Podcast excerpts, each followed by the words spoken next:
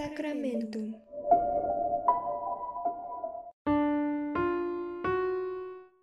Hola, muy buenos días, tardes, noches, cualquier día, hora o momento en el que estén escuchando esto. Bienvenidos a Sacramentum, su podcast favorito sobre historias misteriosas de la vida real. Yo soy su anfitriona, Karina, mucho gusto y sin más por el momento, comencemos.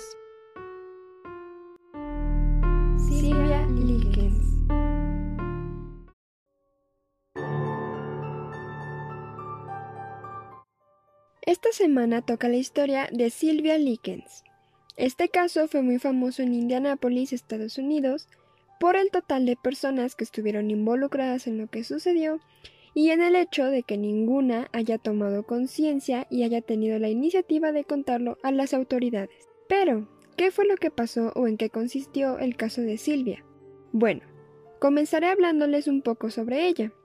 Nació el 3 de enero de 1949 entre dos pares de mellizos, los mayores Diana y Daniel, y los menores, de nombre Jenny y Benny. Su hermana menor, Jennifer, había sido diagnosticada con poliomielitis a los 5 años de edad.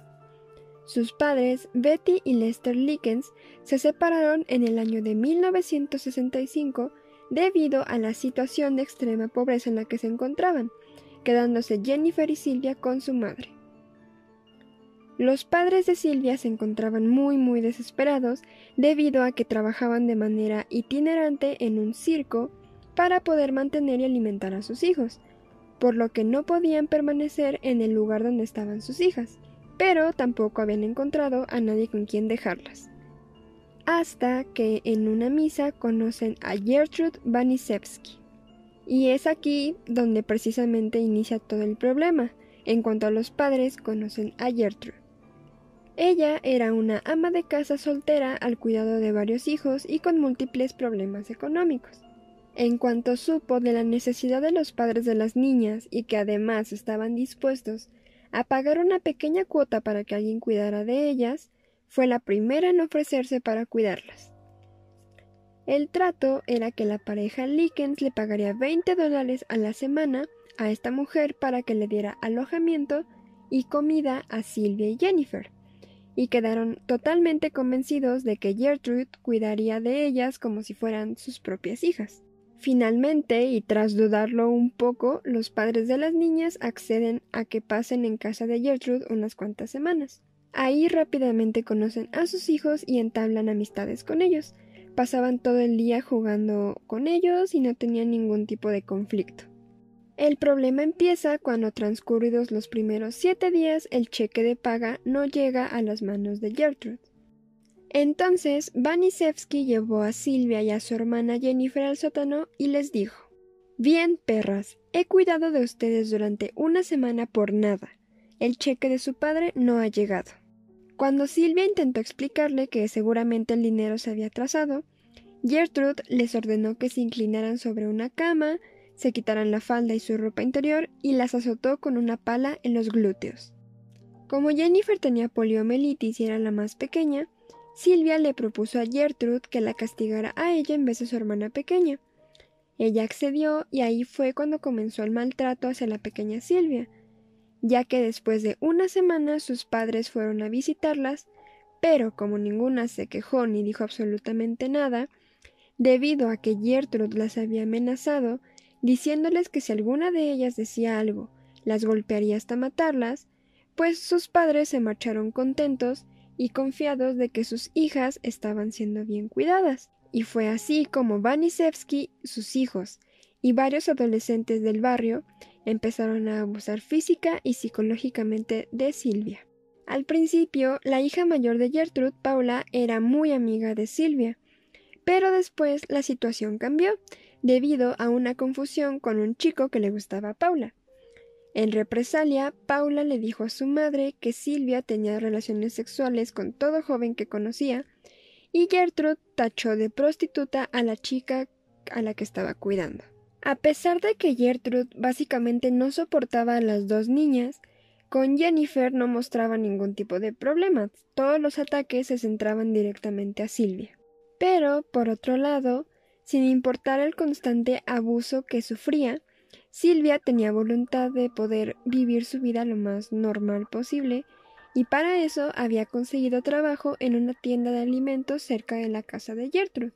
Un día, Gertrude le preguntó a Silvia por qué pasaba tanto tiempo en la tienda donde trabajaba. Ella le explicó que había encontrado botellas de Coca-Cola vacías y que las estaba llevando a la tienda para ganar unos cuantos centavos extra. Vanisevsky no le creyó y la obligó a desnudarse completamente e introducirse una de estas botellas en la vagina delante de todos sus hijos y de Jenny. Este suceso ocurrió dos veces. La primera vez la botella se rompió estando en el interior de la niña y los cristales rotos le desgarraron las paredes vaginales. La segunda vez, Silvia orinó en su cama sin darse cuenta, porque la niña recibía de castigo patadas entre las piernas, y por el daño recibido perdió el control de su vejiga. Gertrude, muy muy enojada con ella, volvió a introducirle la botella en la vagina, dañándola de nuevo. De igual forma, dejaba que sus hijos maltrataran al adolescente, Inclusive dos chicos que vivían en los alrededores, de nombre Coy Hobart y Richard Hobbs, se unieron a la tortura. Ellos iban a la casa a fumar y apagaban los cigarrillos en la piel de Silvia y también la violaron repetidas veces. Llegó un punto en el que a los padres de Silvia y Jennifer se les hizo prácticamente imposible poder seguir visitando a sus hijas, por lo que solo mandaban cartas y junto con ellas el pago correspondiente. Los vecinos indicaron que sí escuchaban los gritos de Silvia pidiendo ayuda, pero que no se metieron debido a que Gertrude acostumbraba maltratar a sus hijos y que esa situación ya era costumbre en esa casa. Entonces Gertrude decidió que Silvia no estaba a la altura para dormir arriba con el resto de la familia, por lo que la encerró en el sótano junto a un colchón. A partir de entonces, Silvia solo se alimentaba de una pequeña porción de agua y galletas saladas a la semana.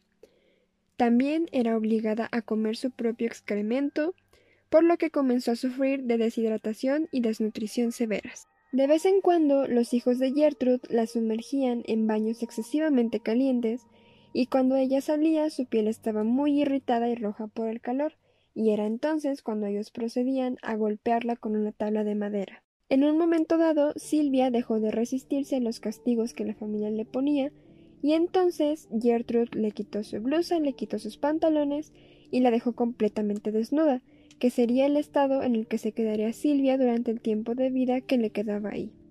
Paralelo a todo esto que estaba pasando, Jennifer Lincoln pasaba días sin comer y en estado de shock al ver todo por lo que estaba pasando su hermana mayor. Gertrude acostumbraba a pasar la tarde apagando cigarrillos encendidos por todo el cuerpo de Silvia, porque según ella era muy divertido. Cuando eso la aburría, cogía una tabla de madera, la colgaba del techo y comenzaba a infringirle golpes por todo el cuerpo. Cuando se cansaba, dejaba que su hija Paula continuara mientras ella presenciaba la escena. El hijo de Gertrude, John Jr., de 13 años, acostumbraba traer al sótano a todos sus amigos para que la escupieran, le pegaran y la violaran, mientras les decía No se preocupen, ella no siente nada.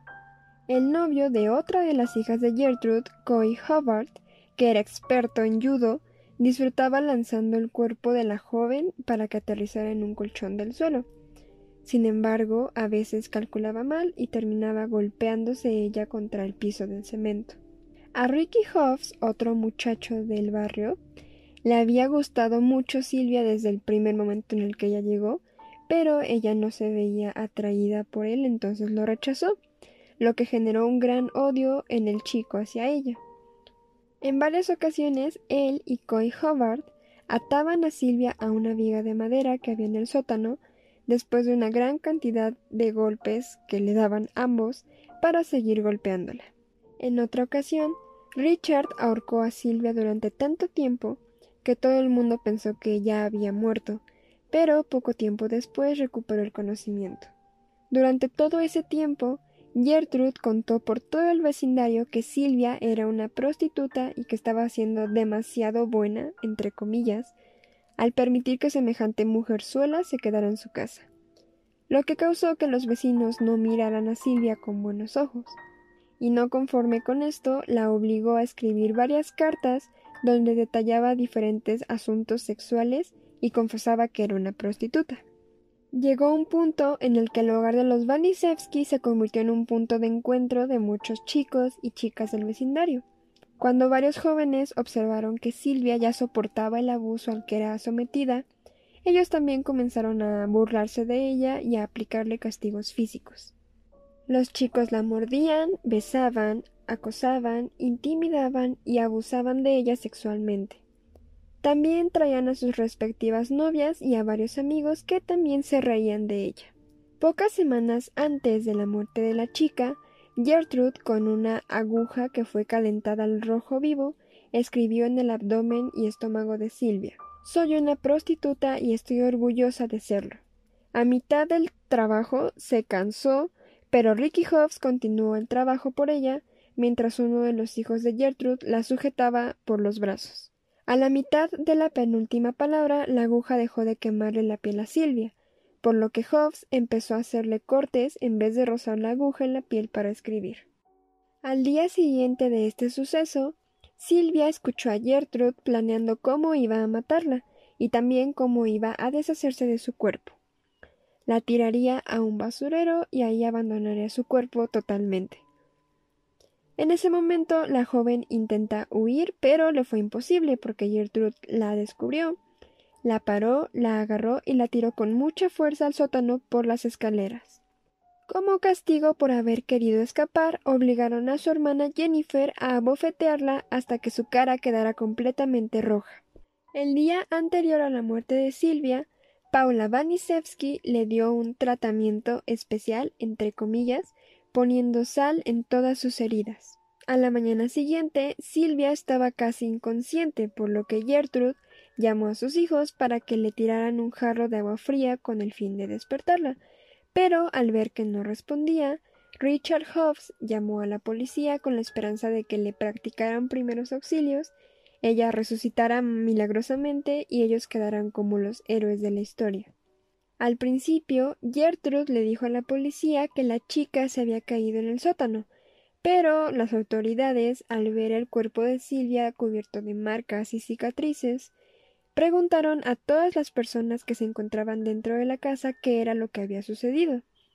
Cuando le preguntaron a Jennifer, ella les dijo Sáquenme de aquí y les contaré todo.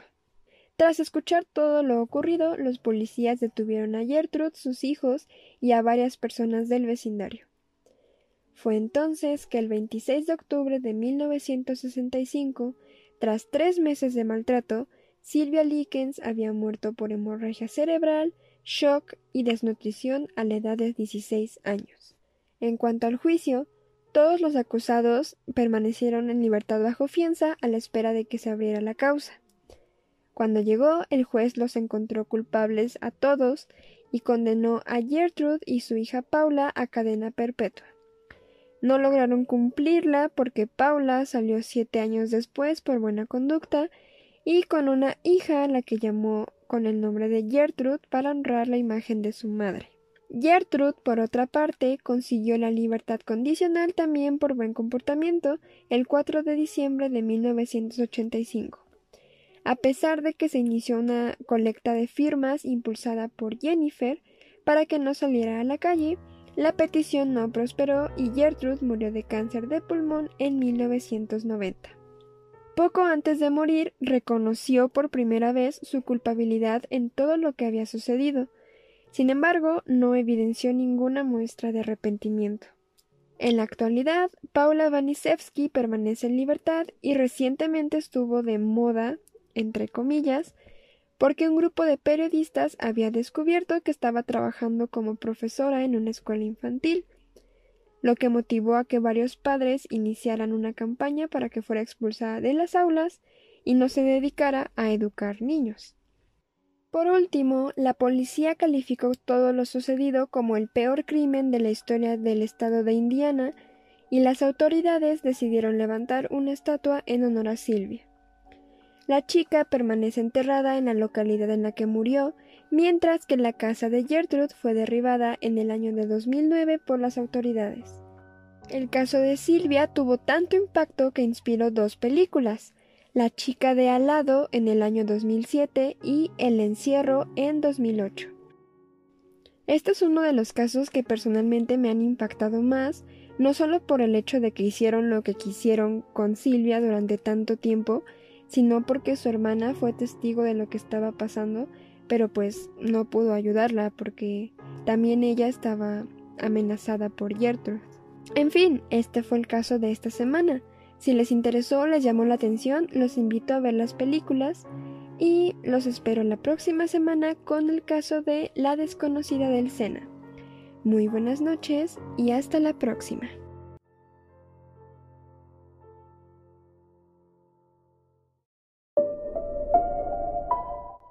Sacramentum